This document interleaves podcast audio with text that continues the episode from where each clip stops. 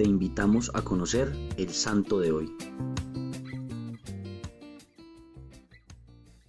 Hoy te presentamos a San Hormisdas Papa. Hormisdas fue el Papa número 52 de la Iglesia Católica. Era viudo y consagrado diácono conforme la tradición de los primeros cristianos.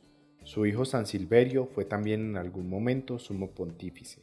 Como diácono, Hormisdas fue secretario del Sínodo de San Pedro, que tuvo lugar en el año 502.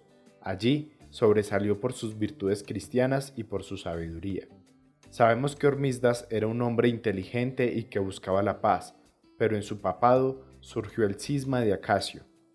En este, muchos obispos e importantes políticos de la época, especialmente en Grecia, fueron creyendo en la corriente del monofisismo.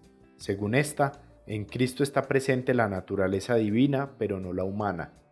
El Papa Hormisdas, con una actitud conciliadora pero enfática, demostró que Roma se encontraba en contra de ese pensamiento y redactó una fórmula de fe que incluso hoy se conoce como la fórmula de Hormisdas, en la que se defiende la naturaleza humana y divina de Jesucristo.